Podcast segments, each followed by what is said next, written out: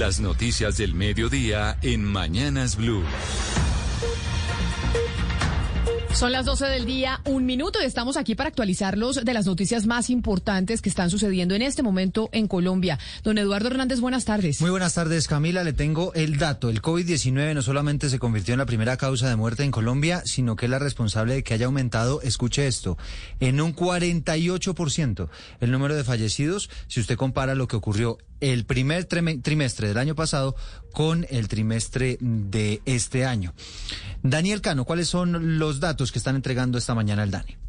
De acuerdo con lo revelado por el DANE, en el país fallecieron 84.643 personas, lo que muestra un aumento del 48,6% frente al primer trimestre del año pasado, cuando el total de defunciones fue de 56.972 personas. Indicaron que el COVID-19, con el 31%, es la principal causa de muerte en el país. Señalan además que la población de 80 a 84 años encabeza la lista de decesos. Juan Daniel Oviedo, director del DANE. Esto significa que estamos viendo un crecimiento en donde pues efectivamente ahí ya estamos haciendo manifiesto el exceso de mortalidad por COVID-19. Las cifras indican además que la mortalidad en hombres fue superior a la de mujeres, con una diferencia de 6.015 decesos más. 12 del día, dos minutos, Eduardo. Hasta el momento, ¿cuántas vacunas llevamos puestas en Colombia? Pues mire, apareció el último reporte, el reporte diario. Ayer se aplicaron 327 mil dosis, que es un ritmo positivo, un ritmo bueno, de las cuales 185 mil corresponden a segundas dosis, a pesar inclusive de esta escasez que ha habido de las vacunas de Pfizer. En total, se han aplicado 16 millones 365 mil dosis y si hablamos de personas ya vacunadas con el esquema completo, estamos hablando hoy en día de 5 millones y medio de colombianos. Y hablando de vacunación y de dosis, Bogotá recibió más de 80 mil vacunas de Janssen, que son las que tienen una sola aplicación, es decir, solo una dosis, y están definiendo en la capital, Juan David, cómo van a entregar esas eh, vacunas de Janssen, a quién se las van a poner. Por lo pronto, Camila, buenos días. Serían habitantes de calle y también personas con difícil acceso por parte de la Secretaría de Salud. Son 84 mil 600 dosis de Janssen que se entregaron justamente en Bogotá, en donde el secretario de Salud busca vacunar a estas personas, pero recordemos que esta vacuna es la única que tiene una sola dosis en el país. Por eso se va a priorizar a estas personas con difícil acceso en centros comerciales. Hay vacunas para el resto de personas. Hablamos de AstraZeneca, de Sinovac y Pfizer con segundas dosis. Las personas no van a encontrar vacunas de Janssen en estos puntos de vacunación, sino que van a estar distribuidas en diferentes espacios. Y le cuento por otro lado que ya inició también la vacunación sin etapas en otras poblaciones con esta vacuna específicamente de Janssen, como Ipiales en Nariño, que ya se entregaron más de 12.500 vacunas para esta población. Y a las 12 del día, cuatro minutos, les contamos que eh, en el departamento del Magdalena, la Secretaría de Educación ha dicho que acorde con el del 20 de junio, únicamente han podido vacunar el 46% del total de los profesores del departamento, una situación que podría complicar el regreso a la presencialidad a partir del próximo 15 de julio. Desde Santa Marta, William Fierro. El secretario de Salud del Magdalena, Luis Guillermo Rubio, aseguró que al corte del 20 de junio del presente año solo se ha podido vacunar el 46% de los educadores en el departamento, situación esta que podría generar dificultades para aplicar la presencialidad dispuesta a partir del próximo 15 de julio. Aquí en el departamento del Magdalena solamente hemos podido vacunar el 46.7% del total de los maestros que hacen parte de las instituciones oficiales en el departamento. Se espera que para la próxima semana se pueda a lograr un avance significativo en el proceso de vacunación a los docentes en el departamento del Magdalena. Y a las 12.05 minutos, un juez en Bucaramanga ordenó a la alcaldía y a la Secretaría de Salud de la ciudad que incluya a los funcionarios y a los contratistas de la personería en las bases de datos para que también sean vacunados. Verónica Rincón. Un término de 24 horas tiene la alcaldía de Bucaramanga para que incluya a funcionarios y contratistas de la personería municipal en la plataforma integral de protección social para que sean vacunados. La orden fue de un juez de Bucaramanga tras la tutela interpuesta por el personero Daniel Arenas, teniendo en cuenta que el talento humano de las personerías ya está priorizado en el Plan Nacional de Vacunación. El secretario de Salud se abstuvo en varias oportunidades, a pesar de las solicitudes que le enviamos nosotros en mayo y junio. El 11 de junio salió otra resolución del Ministerio de Salud donde obliga a los secretarios de salud locales prioricen a todo el talento humano de las personerías. También hace caso omiso. Son 50 funcionarios y contratistas de la personería de Bucaramanga los que deben ser vacunados para reducir el riesgo de afectación en caso de contraer el virus por su contacto permanente con la comunidad. 12 del día, 5 minutos y mucha atención porque hay detalles de la denuncia formal que presentó la alcaldía de Bogotá ante la Fiscalía General de la Nación en contra de los jóvenes de la primera línea que expidieron un comunicado que publicaron en redes sociales amenazando a Transmilenio por supuestamente estar siendo cómplice de la policía con detenciones irregulares. Estos detalles se están conociendo hoy con la posesión del nuevo secretario de Seguridad de la ciudad tras la renuncia de Hugo Acero, José David Rodríguez.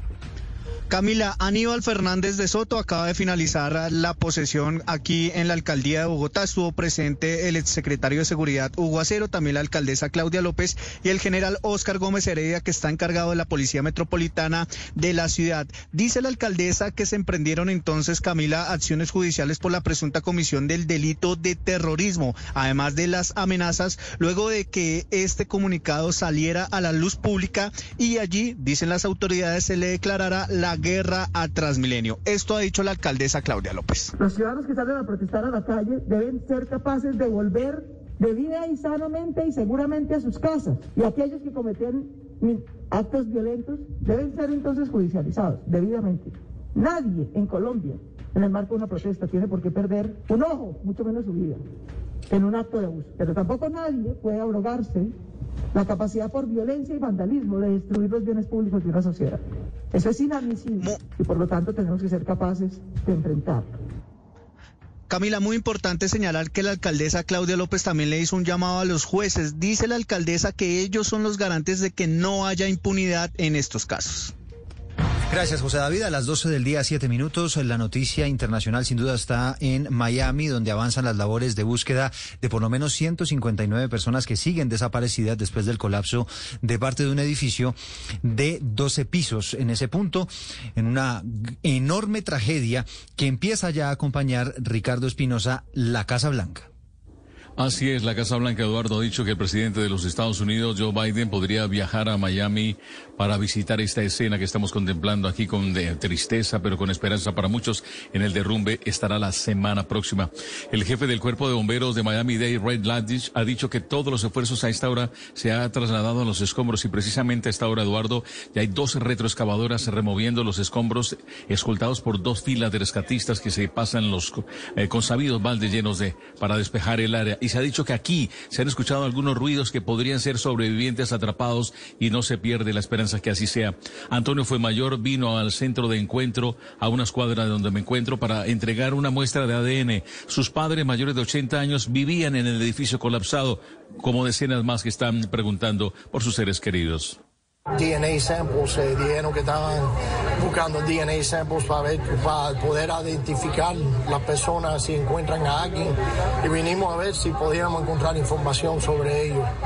Eh, ellos estaban en la Eduardo, debido a la hora que fue la tragedia, a las 1.30 de la mañana, todo el mundo estaría en pijamas o en ropa muy ligera sin los documentos, por eso se está entregando la muestra de ADN.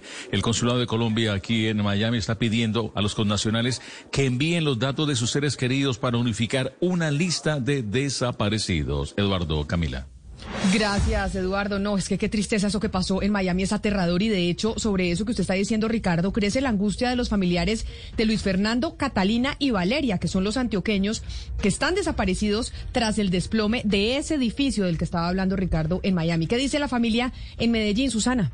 En Medellín, los familiares de la familia Bart Gómez, desaparecidos tras el desplome de un edificio en Miami, siguen a la espera de información desde los Estados Unidos. Hablamos con José Luis Arango, cuñado de Catalina Gómez, una de las desaparecidas, quien aseguró que aunque tienen contacto constante con el consulado y los familiares que viven en la Florida, aún continúan las labores de rescate sin novedad. En este momento no nos han dicho nada nuevo, continúan los rescatistas eh, haciendo pues los y buscando la forma de, buscar si se encuentran sobrevivientes o, los restos humanos, pero todavía no hay ninguna noticia nueva. Hasta el momento, Sergio Bart, hermano del desaparecido abogado Luis Fernando Bart, ha sido el puente de comunicación en Miami. Sin embargo, esta mañana viajó desde Atlanta una hermana de Catalina Gómez para ponerse también al frente de la situación.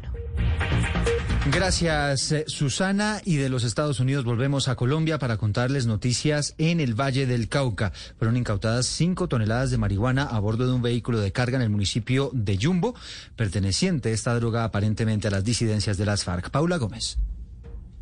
Sí, fue un operativo adelantado en las últimas horas en la zona industrial del municipio de Yumbo Valle del Cauca. A bordo de un vehículo de carga fueron halladas cinco toneladas de marihuana en grandes paquetes forrados con plástico que según las autoridades serían trasladadas hacia la capital del país y la ciudad de Medellín. El general Juan Alberto Libreros, director de Tránsito y Transporte de la Policía Nacional. Viene procedente de los municipios de Caloto, Miranda y Corinto en el departamento del Cauca con un costo aproximado de 5 millones de dólares sería perteneciente al grupo armado organizado residual Dagoberto Ramos. Las autoridades anunciaron que continúan primero adelantando las labores de investigación sobre este caso en particular, pero también llevando a cabo operativos y verificaciones a parqueaderos de la zona y vehículos que transitan por allí para evitar que pasen alucinógenos hacia diferentes destinos del país.